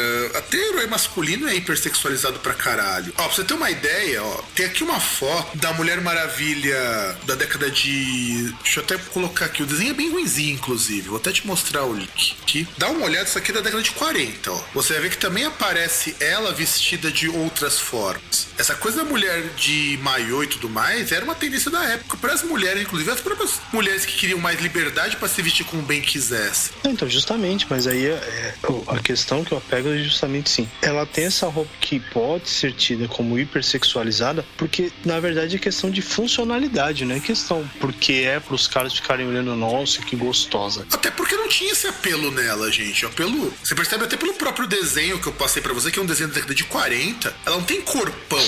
Não é uma Betty Bop da vida. Que essa sim, Apesar de ter um cadeirão gigante, né? Ah, cara, mas é mais porque eu. É... Cara, você não pode nem dizer que isso é hipersexualizar, cara. É porque você vai perceber que o desenho. A proporção do desenho é tudo errada, pô. Olha, olha o Não, queixo. não, mas é, mas, mas é justamente o que eu tô falando. Eu tô falando que não é. Se é, se parece hipersexualizado, não é algo intencional. É. É algo que tem outro motivo. No caso aqui é que o desenho é ruim mesmo. Então, Tanto que a Mulher Maravilha mais sexualizada é a que surge na década de 70. Na década de 70 ela. Quer ver? Vou até mostrar aqui, ó. Década de 70, até por conta do seriado que surgiu e tudo mais, ela passa a ter uma, um aporte mais sexualizado. Então, essa coisa de vê-la como objeto sexualizado é uma coisa muito recente. Ela, muito antes disso, ela. Tanto ela não tinha esse apelo sexualizado que se ela tivesse, você não vê um decotão mostrando os peitos dela. É um tomara que caia e, e dependendo da fase, você pega ela ou com shorts. Que não é hiper curto, você sabe que tem heroínas que vestiam shorts muito mais curtos. Ou. é um short da, do El Chan. É, ou até um pouquinho maior, vai. E só. Na época não. E essa coisa da Mulher Maravilha usando calças é algo muito mais recente. Sim, é pós-moderno. O que eu particularmente não vejo problemas de você atualizar isso, mas. E também porque era o que a época permitia. A gente pensar que a época não permitia muito mais que isso. Porque você vê os personagens masculinos, eles vestem calças. Cara, mas aquilo ali é tão colado que eles vestem. Na verdade, você sabe por que, que acontece daí você vê calças, mas tudo colado? Porque era preguiça do cara de desenhar roupa. Pega o Superman da década de 40. Aquilo ali é colado no corpo dele. Se você tirar a cor e colocar a pele, ele tá pelado. Os caras tinham uma preguiça muito grande de desenhar roupa. No caso da Mulher Maravilha, o cara foi mais honesto. Falou, não, vamos fazer pra não ficar muito desconfigurado. E, e assim surgia. E ainda assim, não é. Se a gente vai pegar, por exemplo, alguém que é hipersexualizado nos quadrinhos. A Betty Bop, que também é dado como um ícone nos quadrinhos. E que depois virou uma marca que eu falo que ela é horrorosa. A Betty Bop, inclusive, ela utiliza roupa extremamente curta. E decote. E decote, porra. Usa decote. A Betty Bop era um, um grande símbolo. Quando o Mark Fleischer fez a Betty Bop, ela fez pensando numa mulher mais libertina. E ela surge na década de 30. A Mulher Maravilha na década de 40. A década de 40 é o comecinho dos movimentos que vinham descamba na contracultura. E a gente não pode falar de contracultura também, César, sem citar três nomes que foram muito importantes, que são os Beatles, o Rolling Stones e o Bob Dylan. Os Beatles porque, pô, eles fizeram baita de um sucesso e eles não- nunca fizeram um show nos Estados Unidos porque eles eram considerados comunistas demais, porque eles pregavam a subversão dos jovens. Olha que coisa bonita. E os Stones, você tem uma história de abusos e de porra louquice, sobretudo no Mick Jagger, que o, Mi- o Mick Jagger é o exemplo do que deveria ser o jovem se ele conseguisse dar vazão a todos os seus desejos reprimidos por uma sociedade pós-segunda guerra. É, o Mick Jagger é mais ou menos, porque ele, se ele poderia ter exagerado um pouco mais e ter acabado como aquele cara que eu não lembro mais o nome, membro original dos Stones, que morreu, inclusive, por causa disso. É, mas você um sabe que muitos deles não morreram por sorte. Não, mas eu tô falando justamente do que morreu, que foi aquele que fez tudo certo. Que eu não lembro o nome agora. Só não cumpriu o decreto, né? Só não cumpriu o decreto porque morreu. E você tem o Bob Dylan, que o Bob Dylan, aí entra numa coisa que você tinha citado, o Bob Dylan ele não é só músico, ele é poeta. E o que ele escrevia eram canções de protesto. Tanto que ele se recusou a receber o Nobel pelas letras que ele escrevia. E que eu achei uma atitude do caralho.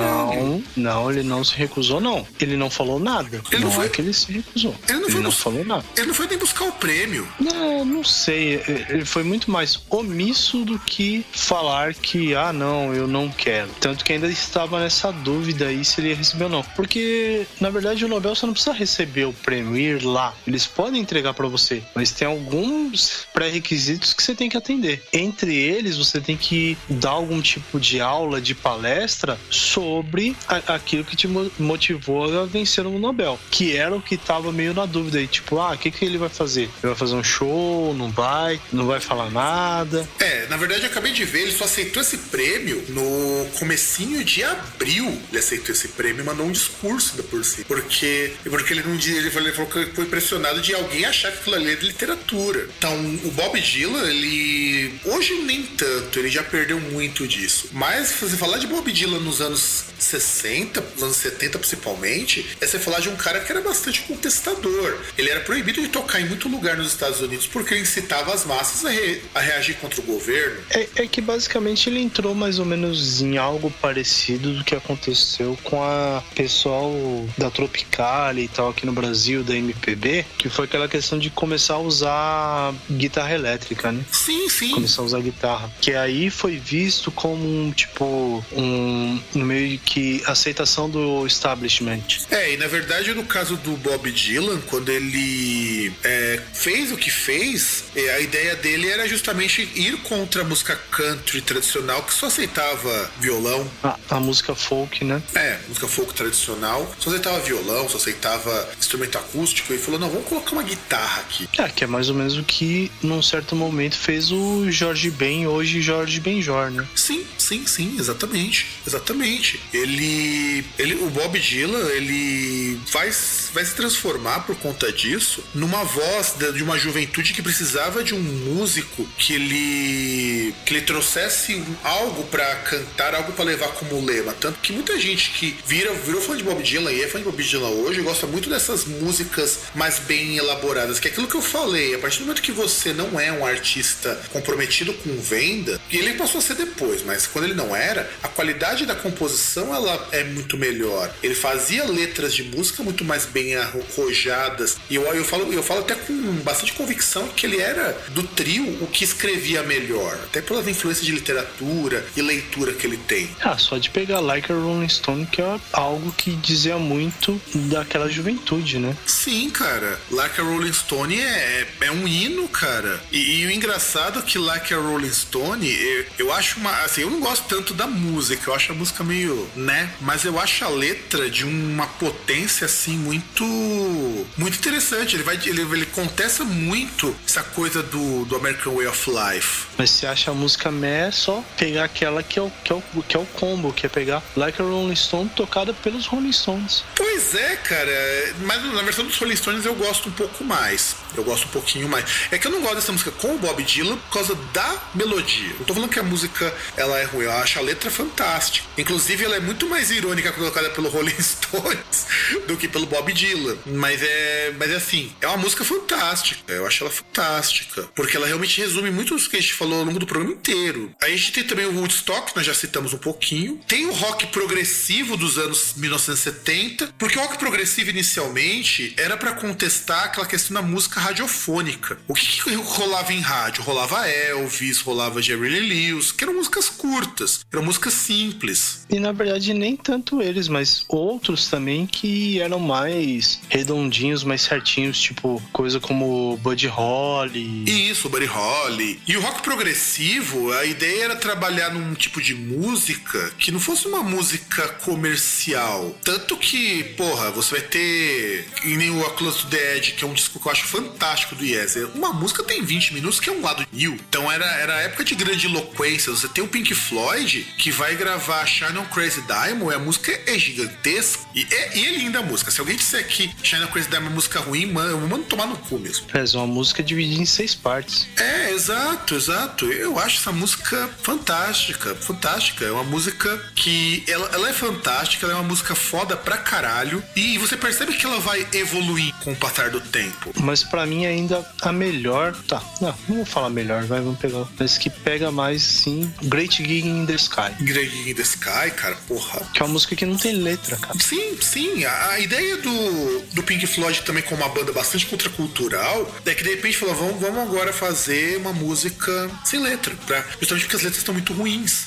Não, e, e, já começa por aquele ponto, né? Que aí pega e fala, pô, mas qual que é a ideia por trás dessa música. Falar, ah, a gente pensou mais ou menos como é que seria uma música que a gente faria sem, por exemplo, nós viagens assim, de torneio, a gente pegasse um avião, caísse o avião e morresse todo mundo, que é o grande concerto no céu. É, exatamente. Você tem, para mim, que é um disco muito legal, que é o próprio The Piper at the Gates of Dawn, que é o primeiro lá com o Sid Barrett, só pela música da Tsunami Dome e a Take Up Tight Stethoscope and Walk. Olha que título de música, cara. Quando é que você vai pegar uma música cujo título é uma frase, sem contar a Interstellar Overdrive, né? Que é uma música que ela começa com um monte de chiado, um monte de transmissão de um. Eu não lembro qual que é o filme que eles pegam de referência pra, pra música, mas é muito legal, muito legal. Então, quer dizer, é um disco que ele já desafiava bastante o. Ou, ou, você, ou, ou você pega, por exemplo, tem um disco como Animals, que cada faixa tem o nome de um animal. E que é baseado na, na Animal Farm do Orwell. Então, quer dizer, é isso que eu tô falando que a contracultura permitia trazer para as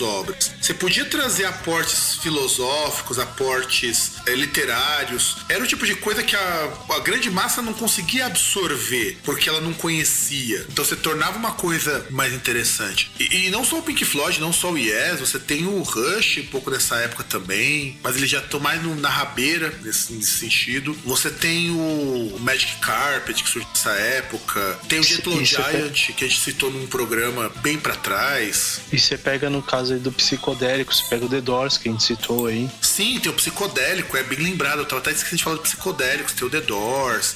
The Doors, Hendrix, Hendrix. Janis. O Hendrix e a Janis são, são assim, grandes, grandes marcos por si só. Além de serem do psicodélico, eles são marcos por si só dentro do, Sim, do da aí- contracultura. Você pega, por exemplo, o Hendrix, que foi um dos, do- dos grandes do- dos grandes shows que ocorreram nos festivais que no final culminaram com o Woodstock, né? Que você teve o festival de Monterey também e tantos outros, que até o, o set, assim, o line-up, assim, os artistas que tocaram foram quase que praticamente os mesmos. Teve a apresentação da, da banda do Santana também, de tantos outros. Exato, exato. Joan exato. Baez também. E aí, junto nessa esteira, já que já foi citado o Jimi Hendrix e a Janis, nós temos também o punk, que surge também no finalzinho desses anos 60, para trazer uma, uma mudança que era o progressivo tava ficando muito complicado e a música disco tava tomando lugar do rock. Então chega o punk para voltar aquelas raízes do rock mais simples. Surge o hip hop, que começa a se apropriar de ritmos de outras músicas, samplear e criar uma música nova. Tem o heavy metal, que começou a dar muita força na melodia e na mensagem, porque as mensagens eram muito mais carregadas. E você tem a música industrial, que é o, vamos dizer assim, de tudo isso daí é que vai tentar em algum momento pegar influências da música concreta, influências do krautrock, que eu tava inclusive lendo um texto sobre o Tajina Dream, que o krautrock é a versão é, alemã do progressivo e aquela coisa toda. Então quer dizer, surgiu muita coisa para contestar a cultura de massa e que muitas delas acabaram sendo absorvidos.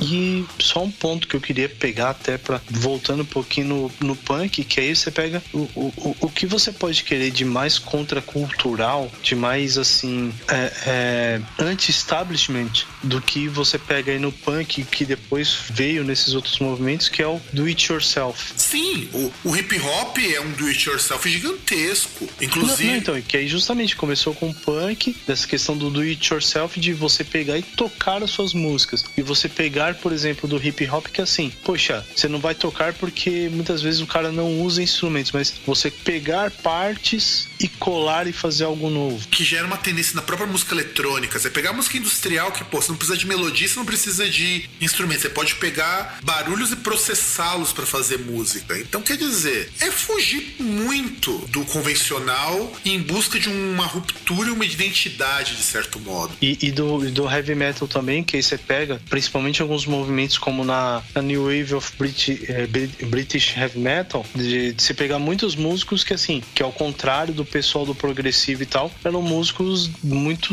autodidatas, músicos que tinham puxavam muito assim de, de influência do punk. Ainda que negassem, né? Ah, sim, mas é mais por questão de movimento, né? É porque o punk se tornou político. O heavy metal tentou se distanciar da questão política e, bom, virou o que virou hoje. Só, só pra dizer. É, se, se isolar pelo não mútil, né? É que na verdade tentou algo meio que hum, focar em outras coisas, né? Mas não de, de tipo de um a política apartidária. Isso, bem bem colocado. É isso mesmo. E vamos virar pra gente fazer as considerações finais, César? Bom, se quiser virar, cara, isso é um país livre, né? Cada um, cada um. Não, porque estamos na égide do conservadorismo hoje. Então, ma ma ma manda virar o bloco, vai, César. Você, você que sempre vira o penúltimo bloco. Ai, Ô, Vegeta, vamos pro fim, vai.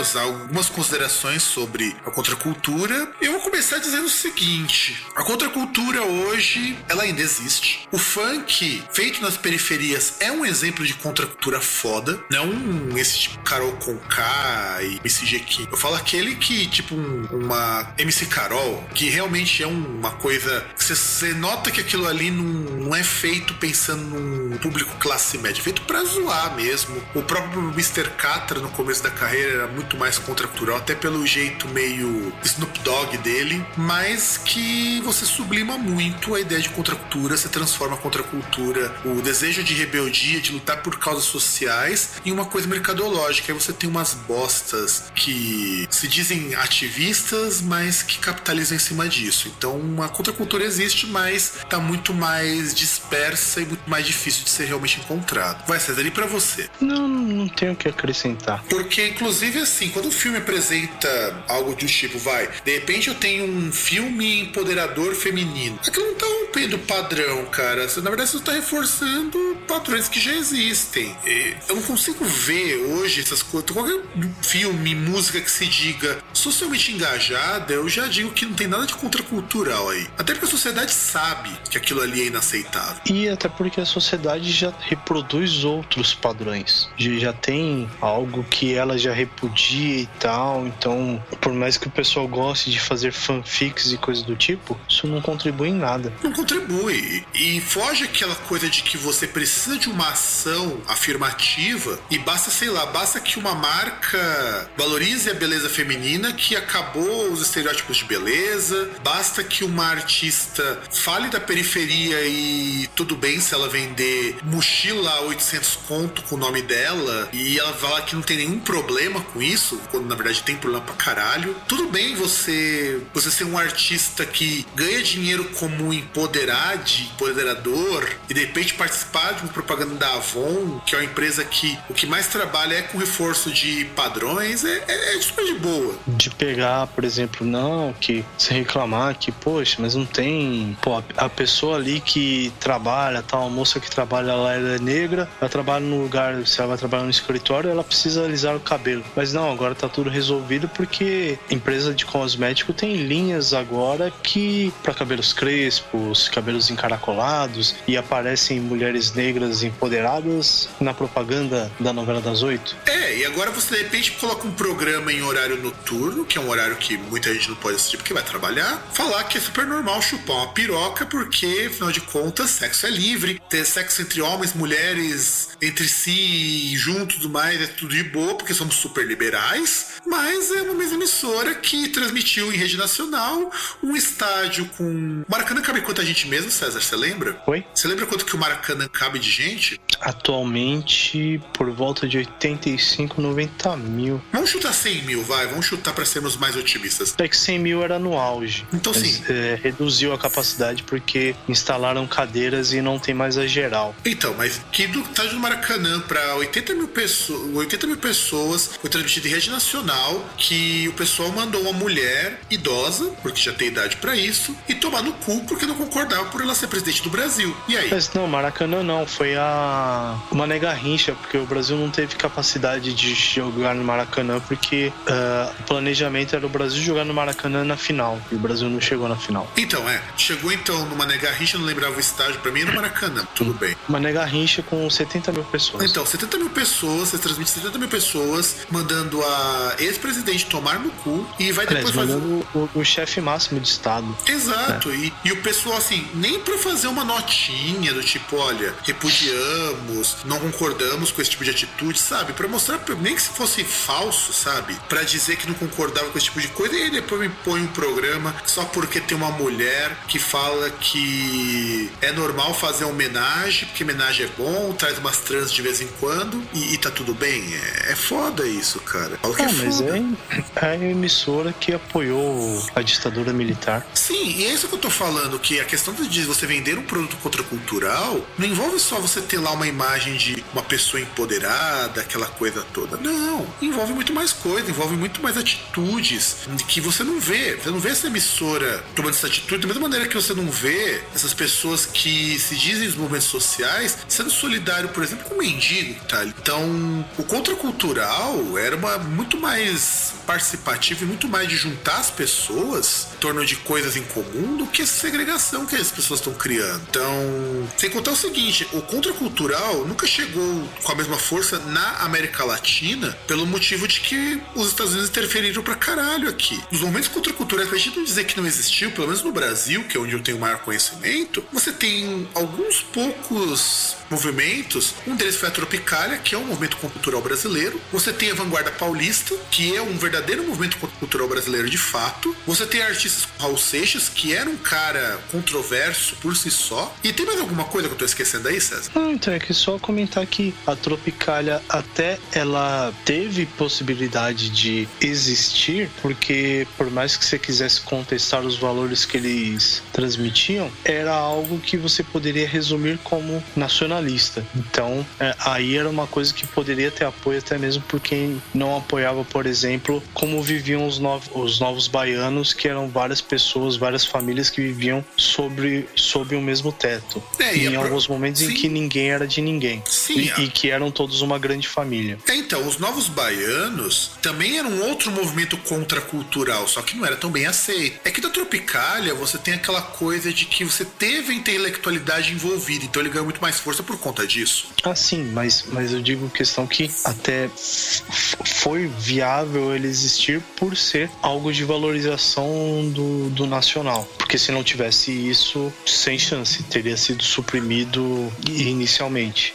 É, exatamente, exatamente. E além disso, tanto o, Brasil não teve esse movimento contracultural que até hoje qualquer artista brasileiro ou mesmo internacional que demonstre um quesinho de, de contestação social, mesmo que seja uma contestação vazia, ele consegue um público do caralho aqui. É só você perceber, por exemplo, o quanto que esses novos artistas de rap que não falam absolutamente nada ou só falam de ficar usando maconha ou falam de empoderamento ou que fazem um rap mais pro pop, eles têm uma aceitação muito mais rápida, uma comercialização muito mais rápida do que os grandes artistas.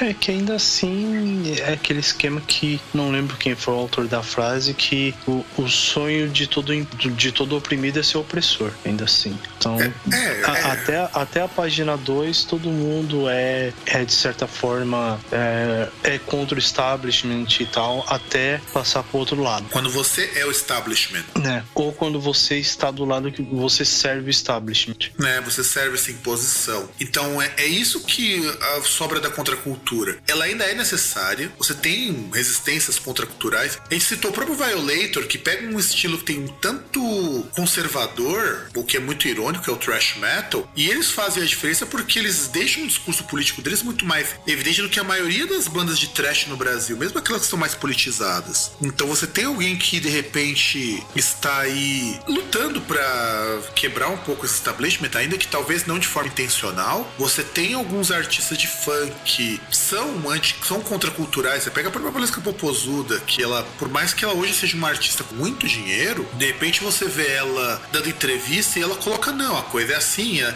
E você percebe que aquilo não é forçado, que é o tipo de coisa que ela sempre buscou defender. Um pouco da liberdade da mulher, ainda que talvez não da melhor forma, mas de uma forma que funciona. A própria Tati Quebra Barraco, no começo, antes dela virar evangélica, que também é isso é foda. Você pega esse pessoal que é muito contracultural, também acaba tudo virando conservador mais cedo ou mais tarde. É, é que na verdade até se falou que não é de uma forma certa, é que assim, é, é uma forma básica, né? É, é uma forma básica, porque questão de você definir, no caso aí da Valesca Paposa, você definir o que pode ser feito com o seu corpo é, é, é o básico, é algo essencial, né? Mas e tem que ir, esse discurso teria que ir além disso. Tá sim, tudo- sim, sim, mas, mas, mas é um ponto, pelo menos assim, é um ponto que é o, o princípio, né? Que é aquela questão de, de dignidade que você tem direito à, à dignidade do seu próprio corpo, do seu. que, que é basicamente o, o, o básico do seu ser, que é o seu corpo. Então, Sim, claro, tem, tem, tem, tem que ir além, mas, mas, é, mas é o princípio. É o princípio, é o princípio do teu corpo e também do da vontade de você ser quem você quiser. Se você quiser ser uma piranhona que dá pro cara só porque o cara tem dinheiro, o problema é teu. O problema é teu. O problema não é, não é, não é de ninguém. Se o cara também aceita ser feito de idiota, o problema é dele. E, e a gente vai contestar as atitudes quando, enquanto elas forem contestadas, mas o direito que você tem de fazê-lo é algo que deveria ser muito bem colocado. Então, você pega a Valesca Popozuda, você pega outras mulheres do funk que elas sempre brigavam muito pela autonomia do ser, que eu acho que é o nome mais bonito pra isso, e que você também tem manifestações. Você tem, por exemplo, uma coisa que foi muito contracultural e os caras estão pagando por isso, é o pessoal do DR. Aquilo é tão contracultural que os caras mexem temas que são horríveis, são foda de você trabalhar. O cara pega, imagina você colocar que de repente você vai fazer uma orgia com um monte de travesti e que você vai pegar AIDS ali no meio. O que você vai misturar com zoofilia? E você mistura com zoofilia e que você vai de repente fazer uma música que na qual você fala que você vai pegar uma irmãzinha da, da ali da que é freira e vai meter a piroca nela. E, e não de forma machista, de uma forma que sim, como já ouvi na entrevista, em entrevistas deles, que ele fala, vai mostrar que se você dá risada disso, você também é um ser humano horrível. Então essa que é a ideia de contracultural ainda vai existir enquanto houver establishment, mas que tá cada vez mais difícil você ser contracultural sem ser capitalizado, isso tá. É que na verdade chega aquele ponto que o- as pessoas que verdadeiramente comandam e, e definem, eles perceberam que por que combater se eu posso cooptar? Porque cooptar é mais gostoso, né? Não, cara, porque é, é mais fácil, cara. É, é- é imbecil você. Ah, eu vou proibir, eu vou censurar. Por que se eu posso liberar algo que não tenha o menor sentido? E que te dá uma falsa liberdade, uma falsa, uma falsa percepção da liberdade, se você quiser colocar assim também. Não, justamente porque não faz o menor sentido. Ou porque, poxa, eu vou colocar um cara lá que ele tem as letras e tal, sei o que, blá blá. Mas um cara que vai ficar extremamente rico. Então, tecnicamente, ele vai fazer coisas que, meu, em si vão ser coisas vazias. Porque ele vai Exa- ter o luxo dele garantido. Exatamente, exatamente. E com essa fala a gente encerra o programa. Eu acho que é um programa que. A gente pode explicar mais coisas. Eu acho que falar sobre indústria cultural, falar sobre capitalização de luta, que é uma coisa que o contracultural sempre lutou, até mais do que deveria, para tentar manter isso menos preso ao status quo, ou establishment. E quais são os nossos contatos, César, pra gente poder encerrar isso aqui de uma vez? Bom, você pode procurar a gente no, no Facebook, no facebook.com.br pages groundcast. Pode entrar em contato mandando e-mail para contato.groundcast.com.br. Você pode também seguir e retweetar lá no arroba groundcast no Twitter. Ainda não tem o Snapchat, nem o, o Instagram e nem o Tinder do Groundcast para você dar match. Puta, Tinder do Groundcast ia ser muito deprê, meu. Ia ser Tá bom, o Grindr do, do Groundcast, Não, seria, prefere. seria. Pô, Cara, mas o Groundcast somos nós dois, pô. Bom, já que você prefere o Grindr do Groundcast, quem sou eu pra questionar?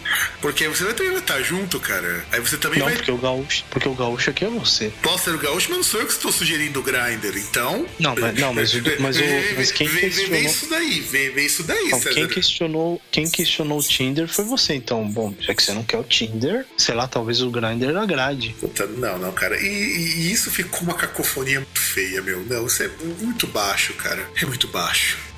Talvez se for junto, ainda, ainda, ainda pode rolar alguém sai ganhando, já que o Groundcast somos nós dois. Então, alguém sai ganhando Não, nisso. porque o, o Groundcast é seu, eu sou só o mero participante. Bom, então é isso, gente. Nós falamos sobre contracultura, falamos um pouquinho sobre ela. Na verdade, é um resumão, porque, inclusive, eu e o César a gente tinha comentado, talvez fosse dar dois programas, ainda bem que deu um só. Mas a gente pode voltar a esse tema algumas outras vezes, porque é bem legal. E já falou um pouquinho disso quando a gente falou naquele, daquela vez da música pop não é revolucionária. Área e citou um pouco. Então a gente, na verdade, tá juntando alguns fragmentos de coisas que nós já dissemos em outros programas. E chega, né? Chega por hoje. E vão anotando tudo aí porque vai cair na prova. Exatamente. Cai no Enem. Então é isso, gente. Um grande abraço para todo mundo e nos vemos na semana que vem.